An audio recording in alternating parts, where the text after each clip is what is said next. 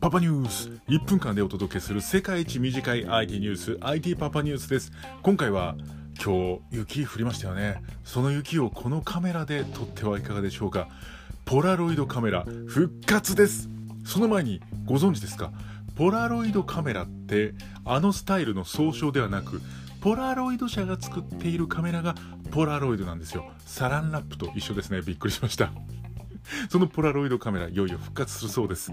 最近若い子はですねポラロイドカメラ、まあ、チェキとか使ったりあと映るんですよね。使っるらしいんですよ、まあ、今パシャパシャパシャパシャと何枚でも撮れる時代からあの制限がある我々がね やってきた。制限があるカメラに魅力を感じている。そして画質もねエモいということで感じているようです。